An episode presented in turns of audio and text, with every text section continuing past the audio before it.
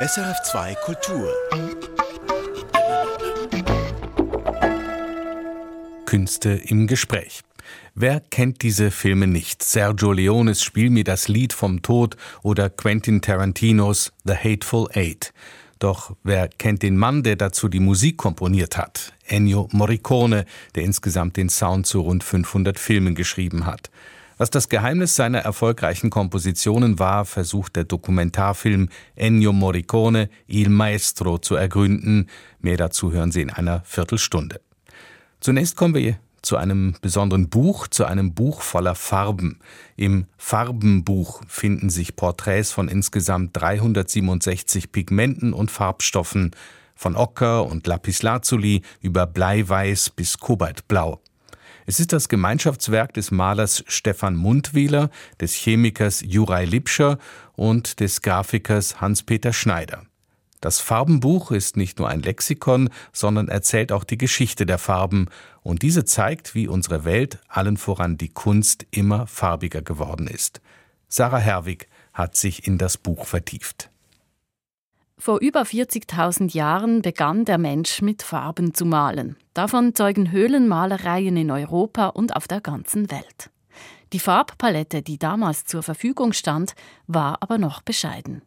Da haben sie gelb gehabt oder gelbe Ocker, rote Ocker und schwarz, oder? Das sagt der Chemiker Juraj Lipscher, einer der drei Autoren des Farbenbuchs.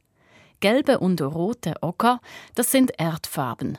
Zu Pulver verriebene Eisenoxid- und Hydroxidhaltige Erden. Schwarz stammt von Holzkohle.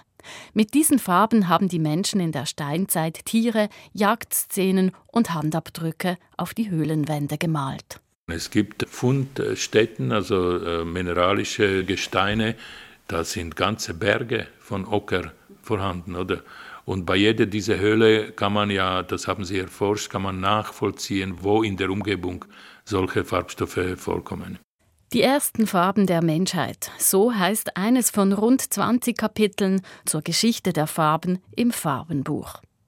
Dem gelben und roten Ocker begegnet man aber auch an anderer Stelle. Das Buch beginnt mit einer Art Lexikon, in dem 367 der wichtigsten Farben vorgestellt und beschrieben werden, wie sie chemisch zusammengesetzt sind, wo sie vorkommen, wie sie produziert werden. Betrachten wir zum Beispiel ein Ölgemälde, machen wir uns selten Gedanken, woher eigentlich seine Farben kommen und aus was sie bestehen.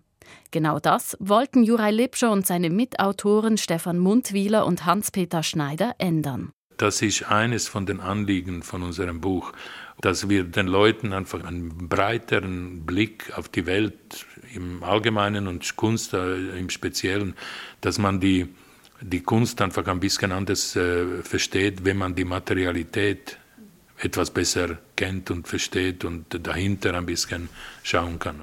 Das Farbenbuch beginnt mit den natürlichen Farben. Menschen haben sie aus verschiedenen mineralischen Erden, aber auch Steinen gewonnen, etwa aus Lapislazuli, Malachit oder Marmor. Auch Pflanzen dienten als Ausgangsstoff. Verkohlte Fruchtkerne etwa lieferten verschiedene Nuancen von Schwarz. Oder Indigo, sogenannter Färberweid, er ist heute noch bekannt als Farbstoff der Blue Jeans. Und sogar Tiere sind Quellen für Farben. Natürliches Purpurpigment stammt aus dem Sekret von bestimmten Meeresschnecken. Und eine südamerikanische Schildlausart liefert das Farbpigment für leuchtendes Karminrot. All diese Farben sind im Farbenbuch nicht nur beschrieben, sondern auch abgebildet. Und zwar gleich doppelt. Mit einer Fotografie der Pigmente als kleine Pulverhäufchen, als wären's Gewürze und als gemalte Farbmuster, die alle der Maler Stefan Mundwieler gefertigt hat. Also Stefan Mundwieler befasst sich seit 40 Jahren mit Pigment als Gegenstand der Malerei. Also er sagt immer einfach, er malt nicht irgendwelche äh, Sachen, sondern er malt Pigmente. Stefan Mundwieler rührt dazu die verschiedenen Pigmente mit einem Bindemittel an und trägt sie auf Papier auf. Diese Farbmuster kommen im Farbenbuch in ihren feinsten Unterscheidungen zur Geltung. Wie echt sie abgebildet sind, beeindruckt. Das wiederum ist dem Grafiker und Druckspezialisten Hans-Peter Schneider geschuldet. Er hat dazu ein aufwendiges 18-Farbendruckverfahren benutzt. Ein konventioneller Vierfarbendruck hätte höchstens 95 Prozent dieser Qualität hergegeben, was den drei Autoren zu wenig war. Nochmals zurück zur Farbgeschichte. Juraj Lipscher ist Chemiker und sein Interesse gilt nicht nur den natürlichen Farben, sondern auch den künstlich hergestellten, den synthetischen Farben. Nach den Erdfarben und dem Schwarz der Holzkohle in der Steinzeit wurde es nämlich vor etwa 5000 Jahren bunter. Dank der ersten synthetischen Farbe, ägyptisch blau. Es war das erste Blau überhaupt. Entdeckt wurde ägyptisch Blau wahrscheinlich beim Glasieren von Keramik, da es dafür dieselben Rohstoffe braucht. Für Juraj Lipscher ein bemerkenswerter Schritt. Wenn man sich vorstellt, die äh, Rohstoffe, die sie da genommen haben, sind farblos oder äh, so gräulich, grün und die, die, haben irgendeinen Weg gefunden, wahrscheinlich zufälligerweise bei der Herstellung von Keramik oder, oder so, haben sie gemerkt, einfach wenn sie das im Ofen erwärmen, dann äh, gibt es einen blauen äh, Rest am Boden oder irgendwie blaue Abfall. Und so sind sie wahrscheinlich auf die Idee gekommen, dass man das einfach als Farbstoff brauchen kann. Ein Zufallsfund im alten Ägypten führte also zum ersten synthetischen Farbstoff. Nicht viel später, etwa 1300 vor Christus, kam das Bleiweiß, eine ebenfalls alte synthetische Farbe. Bleiplatten wurden dafür in Tonkrüge mit Essig gestellt und dann im Mist vergraben. Der Mist gärte, wurde warm und gab Kohlenstoffdioxid ab. Essig, Wärme und CO2. Das war die Zauberformel für Bleiweiß. Bleiweiß ist so die Königin der weißen Farben, oder? Es ist bekannt seit der Antike, oder? Und es hat bis zum 19. Jahrhundert keine weiße Farbe gegeben, die nur annähernd so schön weiß und so gut deckend und noch so andere äh, gute Eigenschaften hat wie schnelles Trocknen und so weiter. Also das ist konkurrenzlos gewesen in der Geschichte. Sagt Juraj Lipscher und macht einen Verweis auf die Kunstgeschichte. Abgesehen davon ist, hat weiße Farbe in der Malerei natürlich eine ganz besondere Bedeutung, weil man damit ja erstens Inkarnat aufhellen kann, also menschliche Haut, und Licht darstellen kann. Alle diese glänzenden Flächen oder dort, wo Licht einfällt in einem Wald oder so, das ist alles aufgehellt mit Bleiweiß oder mit einer anderen weißen Farbe heute. Und praktisch in jedem Gemälde ist Weiß vorhanden und bis zum 20. Jahrhundert war es einfach bleiweiß. Es sind solche Fakten, die einen nach dem Schmökern im Farbenbuch mit anderen Augen durch ein Museum gehen lassen. Das Buch gibt Auskunft über die jeweiligen Farbpaletten verschiedener Kunstepochen, zum Beispiel in der Renaissance. Ein Gemälde von Tizian zeigt nicht nur, wie der Renaissance-Maler meisterhaft mit Bleiweiß umzugehen wusste, auf Tizians Farbpalette befand sich auch ein anderer bedeutender Farbstoff dieser Zeit, Lapis Lazuli. Das mineralische Pigment steckt nämlich hinter der Farbe Ultramarin. Eine besonders wertvolle Farbe, weil es für Lapis Lazuli in hoher Qualität bis heute nur eine einzige Quelle gibt. Die einzige wirkliche Lagerstätte ist in Afghanistan, in Badastan. Und man musste das von dort äh, importieren nach Italien oder nach Europa, wo die Maler waren. Und auch die Handelswege waren gefährlich und äh, führten durch Kriegsgebiete und so weiter. Also das hat äh, horrende Preise gehabt. Natürliches Ultramarin aus Lapislazuli wurde deshalb sparsam eingesetzt. Wegen dem Preis hat man dann nachher die Symbolik auch äh, so bestimmt, dass zum Beispiel der Mantel von Maria, immer blau. Also nicht immer, aber es gibt auch Beispiele, wo das in holländische, flämische Malerei ist der Mantel auch rot. Oder, aber so italienische äh, Renaissance-Malerei und Barockmalerei, das sind äh, blaue Mäntel.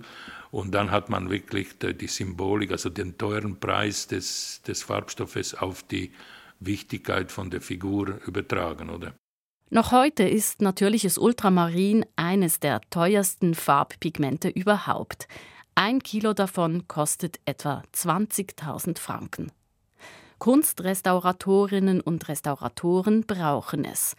Und seltener auch Malerinnen und Maler, die aus künstlerischen Gründen das natürliche Pigment bevorzugen. Denn seit Mitte des 19. Jahrhunderts gibt es auch eine günstige Variante, synthetisches Ultramarin. Man hat im 1800 etwa 26 oder so die Struktur von Ultramarin aufgeklärt. Es ist ein Silikat, ein schwefelhaltiges Silikat. Und dann war der Weg natürlich kurz zu künstlicher Herstellung von Ultramarin. Und äh, seitdem hat das natürliche Ultramarin einfach an Bedeutung verloren, weil man das sehr, sehr billig herstellen kann. Mit Beginn der industriellen Revolution wurden viele natürliche Farben von künstlichen abgelöst und es kamen neue synthetische Farbstoffe dazu. Die Farbpalette explodierte geradezu. Das hatte auch Einfluss auf die Kunstgeschichte. Juraj Lepscher verweist auf die Farbigkeit der impressionistischen Kunst kann man sich fragen, jetzt, äh, ist das jetzt eine reine künstlerische Entscheidung gewesen, dass Sie so farbige Bilder angefangen haben zu malen im Vergleich zu vorherigen Epochen? Oder? Und wenn man die Geschichte der Chemie ein bisschen reflektiert, dann äh, sieht man einfach, dass im 18. und 19. Jahrhundert einige neue Elemente entdeckt worden sind, zum Beispiel Cadmium, zum Beispiel Kobalt und zum Beispiel Chrom. Und das sind Elemente, die sehr schön farbige Verbindungen haben. Und diese standen dann 1880 irgendwo den Impressionisten äh, zur Verfügung. Oder? Was das heißt, zeigt Juraj Lipscher im Farbenbuch an einem Gemälde von Bert Morisot. Auf dem Bild, ein Sommertag, sitzen zwei Frauen in einem Boot auf einem Teich. Kobaltblau strahlt die Jacke der einen, und der Hintergrund ist ein strahlendes Flimmern verschiedenster Grüntöne. Dafür hat Bert Morisot Cadmium und Chromgelb mit Chromoxid-Hydratgrün gemischt. An der Farbe Grün lasse sich der Sprung von natürlichen Farben zu synthetischen Farben besonders gut festmachen. Das zeige sich, wenn man die Farbpalette des Impressionismus mit der der Renaissance und des Barock vergleicht, sagt Juraj Lipscher. Die damaligen Grünfarben waren sehr äh, matt oder so, so, grüne Erde, das ist eine, eine, so wie Ocker, aber grün und äh, matt. Und Malachit ist auch nicht wahnsinnig strahlend äh, grün. Und das waren im Wesentlichen ihre Palette von Grünfarben. Oder? Man findet schon schönes Grün in der Renaissance und im Barock. Aber eben, wenn man das vergleicht mit äh, Impressionismus, dann ist es äh, also unvergleichlich. Oder? Und so hatten die Malerinnen und Maler immer mehr Farben zur Verfügung. Und noch heute kommen neue dazu. 2014 zum Beispiel Wanta Black. Es ist das schwärzeste Schwarz, das es gibt. Oder ein besonders tiefes Blau, das ein Doktorand 2009 zufälligerweise im Labor entdeckt hat. All diese Beispiele machen es deutlich. Das Farbenbuch ist eine schillernde und überraschende Lektüre, weil es mit den Farben auch von Naturwissenschaft und Technik, Archäologie und Kunst, ja sogar der Wirtschaft und Sozialgeschichte erzählt. Der Beitrag von Sarah Herwig. Das Farbenbuch stammt von den Autoren Stefan Mundwieler, Juraj Liebscher und Hans-Peter Schneider. Erschienen ist es im Alata Verlag. Ennio Morricone hat den Sound des Kinos geprägt wie kaum ein anderer. Zu rund 500 Millionen, zu 105, zu rund 500 Filmen hat er die Musik geschrieben, darunter Sergio Leones Italo-Western Spiel mir das Lied vom Tod oder Quentin Tarantinos The Hateful Eight. Morricone ist 2020 verstorben, doch bis heute fragen sich viele, was ist das Geheimnis seiner erfolgreichen Kompositionen? Heute kommt ein Dokumentarfilm über ihn in die Schweizer Kinos, der Antworten auf diese Frage gibt. Musikredaktorin Elisabeth Baureitel hat sich den Film angesehen. Ennio Morricone liegt auf dem Boden seines Schreibzimmers und macht Gymnastikübungen. Um ihn herum stapeln sich Partituren, Filmplakate und Zeitungsausschnitte, selbst auf dem Sofa. Notenpapier, Zettel und Stifte liegen kreuz und quer auf dem Schreibtisch. Plötzlich steht Morricone auf und notiert ein paar Noten. Dann beginnt er ein imaginäres Orchester zu dirigieren.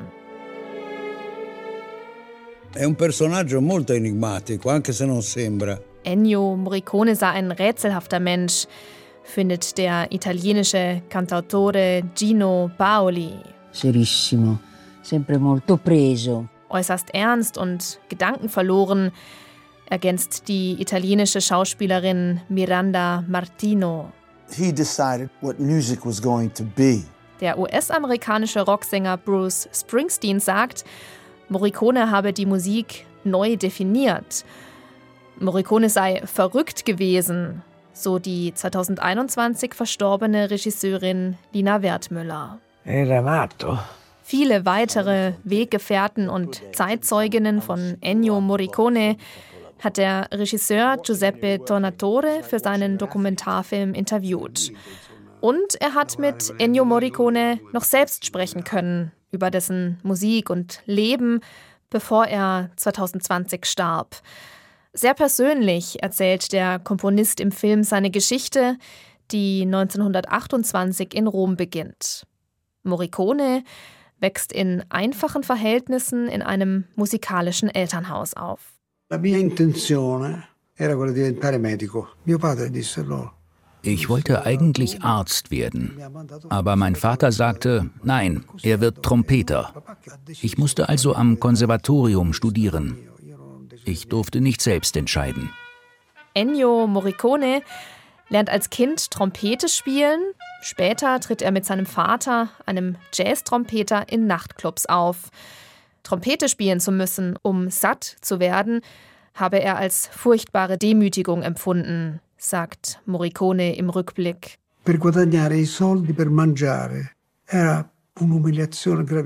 Ich fühlte mich erniedrigt.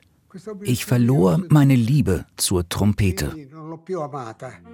Trotzdem macht Morricone seinen Abschluss am Conservatorio di Musica Santa Cecilia in Rom, studiert außerdem Chormusik und Komposition bei Goffredo Petrassi, der als einer der einflussreichsten italienischen Komponisten des 20. Jahrhunderts gilt. Durch ihn lernt Morricone die Musik von Igor Strawinski oder John Cage kennen, der Gegenstände wie ein Radio, ein Schnellkochtopf oder eine Badewanne als Instrumente benutzt. Das fasziniert Ennio Morricone und er fängt 1964 beim römischen Improvisationsensemble Nuova Consonanza als Trompeter an. Dort steht der Klang im Vordergrund und nicht die Melodie. Noi volevamo fare dei suoni wir wollten traumatische Geräusche erzeugen, wie wir sagten. Man sollte die Trompete nicht erkennen. Ich hielt die Hand vor den Trichter und drückte die Ventile nur halb, wodurch ein seltsames Miauen entstand. Furchtbar. Eine andere Art des Musizierens. Una maniera diversa di fare musica. Nach seinem Abschluss arbeitet Morricone für das italienische Radio und Fernsehen Radio Televisione Italiana RAI. Dort arrangiert er Schlager und experimentiert weiter mit Geräuschen. Er baut zum Beispiel das Klappern einer Dose ein. So etwas hatte das Publikum bis dahin noch nie gehört. La, la, la, Anfang der 1960er Jahre schreibt Ennio Morricone dann auch seine ersten Filmmusiken. Zum Beispiel für den Film Für eine Handvoll Dollar von Sergio Leone. Sie klingen ganz anders als die traditionellen sinfonischen Soundtracks aus Hollywood und sind voller ungewöhnlicher Soundelemente wie Maultrommeln, Pfiffe, Schreie, Kojotengeheul, Eulenrufe, Glocken, Spieluhren, Peitschenknallen oder Schläge auf einen Amboss.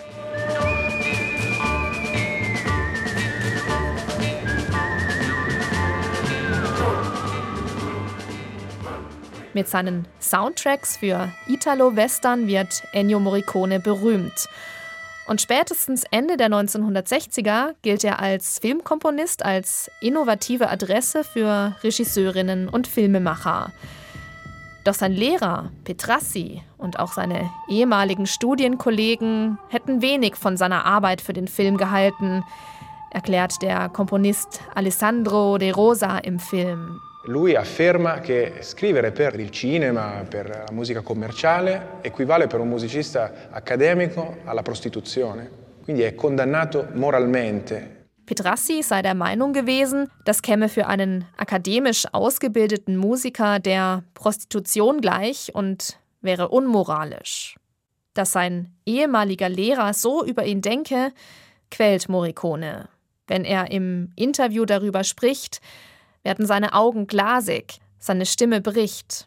Er habe sich schuldig gefühlt, sagt er dann. Colpevole. Zuerst fühlte ich mich schuldig, aber dann kam ich darüber hinweg.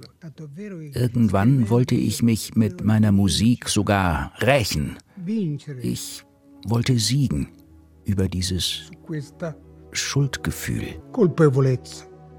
Für Morricone war Filmmusik kein untergeordnetes Genre, sondern eine vollwertige Gattung der zeitgenössischen Musik, die alles können muss, von Sinfonien bis zu Popsongs. Heute gilt Ennio Morricone als Schlüsselfigur für die Filmmusik des 20. und 21. Jahrhunderts. In seiner 60-jährigen Karriere schreibt er über 500 Soundtracks für Filme und Serien und über 100 klassische Werke. Insgesamt verkauft er mehr als 70 Millionen Tonträger. Seine Lieder und Melodien werden zu Hymnen. Er erhält viele Preise. Doch den Oscar gewinnen lange Zeit andere. 2007 gibt es immerhin einen Ehren-Oscar für sein Lebenswerk und 2016 mit 87 Jahren endlich einen richtigen für den Soundtrack zu Quentin Tarantinos The Hateful Eight.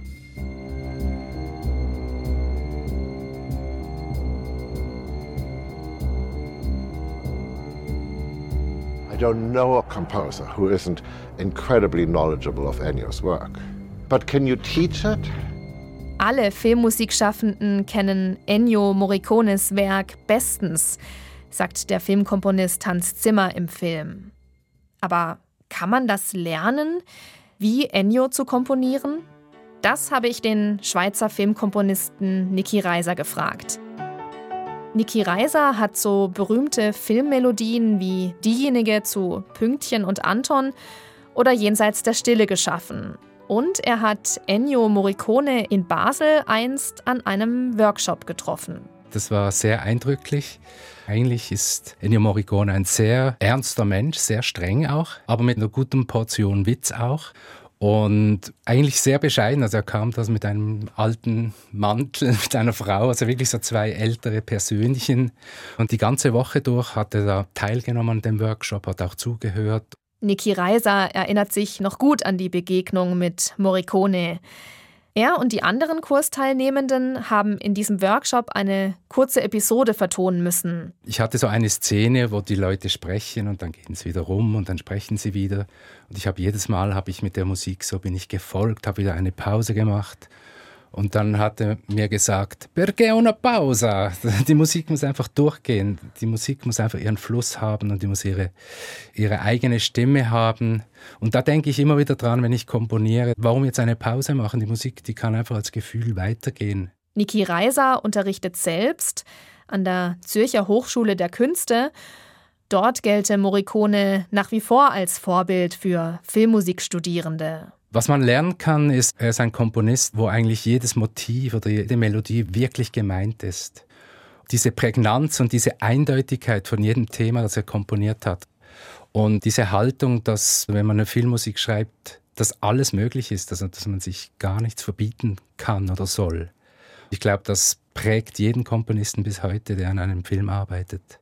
Was Morricones Musik so außergewöhnlich macht, erklärt Niki Reiser am Beispiel von dessen Filmmusik zu The Mission vom französisch-britischen Regisseur Roland Joffé aus dem Jahr 1986.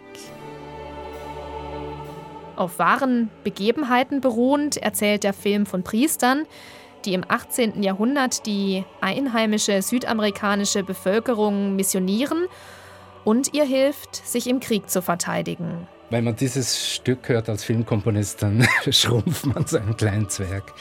weil das ist so eine unglaubliche Kombination von Ideen. Diese Melodien, die einfach nicht aufhören. Und hier hat er ganz bewusst mit einem religiösen Werk angefangen, einer Motette, eine Melodie, die eigentlich immer mehr ansteigt.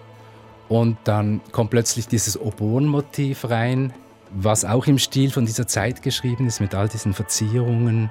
Und gleichzeitig kommt dann noch dieser Bam, Bam, Bam, Bam, Bam, Bam, also der Indianergesang.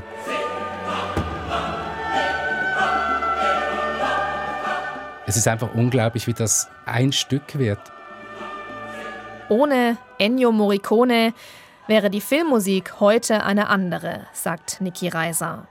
Er habe alles kombiniert und Genregrenzen eingerissen. Seine Kompositionen funktionieren auch im Konzertsaal oder in der Oper. Und viele Musikerinnen und Komponisten lassen sich von ihm inspirieren. Von Rockbands wie Metallica über den Rapper Coolio bis hin zur Starsopranistin Renee Fleming. Bis 2019 dirigiert Ennio Morricone seine Musik live in Stadien. 2020 stirbt er im Alter von 91 Jahren. Wie sehr seine musikalische Fantasie und Innovationskraft bis heute nachwirken, zeigt der Dokumentarfilm von Giuseppe Tornatore. Il Maestro, wie Morricone oft genannt wurde, hatte ein Gespür dafür, was ein Film braucht. Dabei konnte er durchaus ziemlich stur sein. Musik sollte gedacht werden, bevor sie geschrieben wird. Dieses Problem hat man immer, wenn man eine neue Komposition beginnt. Als Komponist sitzt man vor einem leeren Blatt. Was schreibt man auf dieses Blatt? Da ist ein Gedanke, den man entwickeln und weiterführen muss, auf der Suche nach was? Das wissen wir nicht. Di cosa? Lo sappiamo.